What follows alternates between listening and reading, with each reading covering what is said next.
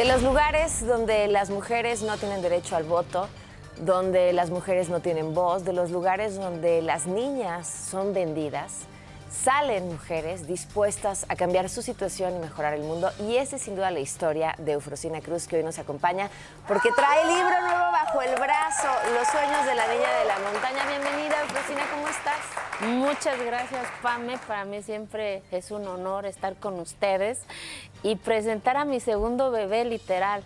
un, un bebé que, pues, parir siempre duele y, que me dolió hacerlo casi dos años y decir si lo hago o no lo hago, pero entendí que yo, yo tenía que hacerlo porque mi historia es la historia de miles de niñas que a lo mejor en el momento más crítico de, de mi historia quizás hubiera yo este, de, pues he querido una palabra de decir, no te dejes, siga adelante, nadie va a cambiar tu historia si no lo haces, cuando tu circunstancia, Pame y Poncho, es adverso, cuando no hay posibilidades más que lo que ves, que es levantarte a las 3 de la mañana y ser la última en dormir, porque la normalidad, porque la cotidianidad dice que es lo que mereces y de repente dices, no, yo también quiero, yo también aspiro, yo también sueño con decidir qué quiero hacer y no tener 10 hijos y no casar a los 12 años. Entonces te vuelves la, niña loca del pueblo, la rebelde,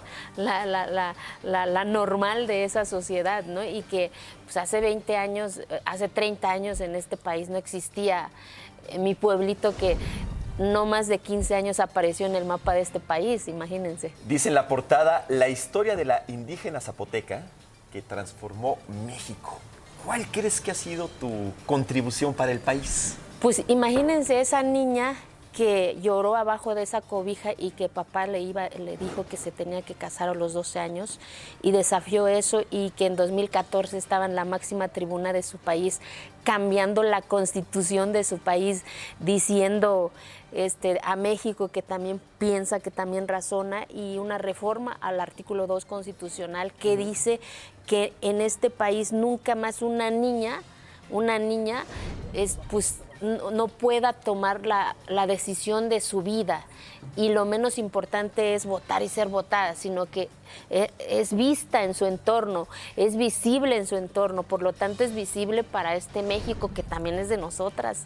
Efro, has contado que te costó mucho trabajo escribirlo porque finalmente era recontarte tu historia, replantear pasajes de tu vida que a lo mejor no habíamos compartido eh, con la gente ni desde tu trabajo legislativo. ¿Cuál fue la parte que más te confrontó, que más trabajo te costó? Yo creo que volver a vivir este, de, pues, mi historia el día que salí de mi pueblo, o sea, el día que mi corazón se dividió en dos, siempre dejar tu tierra, dejar tu, tu familia duele, cualquier circunstancia, y decir a esa circunstancia me voy para buscar lo que yo merezco porque nadie me lo va a dar, sino que tú tienes que arrebatarlo a pesar de lo adverso que puede ser todo, todo esto, a pesar de, lo difícil que puede ser pues la propia circunstancia. Y creo que es lo que más me dolió, ¿no? Decir a, mi circunstancia, decir, no quiero esto, voy en busca de lo que yo merezco. Entonces, e, emocionada por este libro de los sueños de la niña de la montaña. Y precisamente del nombre, eh, los sueños de la niña de, la montaña. Esta niña, ¿con qué sigue soñando? Con un chingo de cosas. Ah, mira nada más. Quisiste decir con muchas, va. Con, pues la cotidianidad se dice un chingo. No, no, no, Si lo quieres volver a decir, adelante. Pues. La más importante. Pues que nunca más una niña se tenga que casar a los 12 años, ¿saben? O sea, porque de repente a veces nos indignamos, pero eh, no asumimos esa responsabilidad, porque de verdad duele eh, pensar porque lo viviste, que una niña en estos momentos esté siendo entregada a nuestro país, en nuestra sociedad, y que solamente queda en eso. O sea, ese es mi sueño, que nunca más una niña se tenga que casar, porque así lo ha dictado la normalidad, Pame. Eufro, ¿qué le dirías hoy a esa niña de 12 años?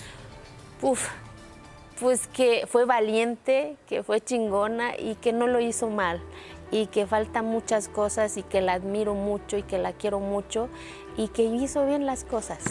Ay, qué bueno. oye, pues, este, pues mira, ya que estamos hablando así, tengo un chingo de ganas de leer tu libro.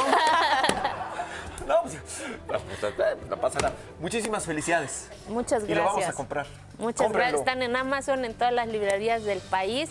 Y de verdad quiero agradecer a Pamela porque, este, por supuesto a ti, Poncho, pero a Pamela porque ha sido, de verdad, estoy convencida que cuando los medios de comunicación asumen una responsabilidad, muchos rostros que no tenemos las posibilidades de repente nos lo hacen y nos visibilizan, que es lo más importante. Mientras que un rostro no se visibiliza, entonces quiere decir que no existimos. Claro. Y No, aquí no. estamos. Y completamente de acuerdo con este reconocimiento. Bueno, por tus méritos, estás aquí. Muchísimas gracias, Muchas felicidades. Muchas ¿eh? gracias. Gracias por la visita.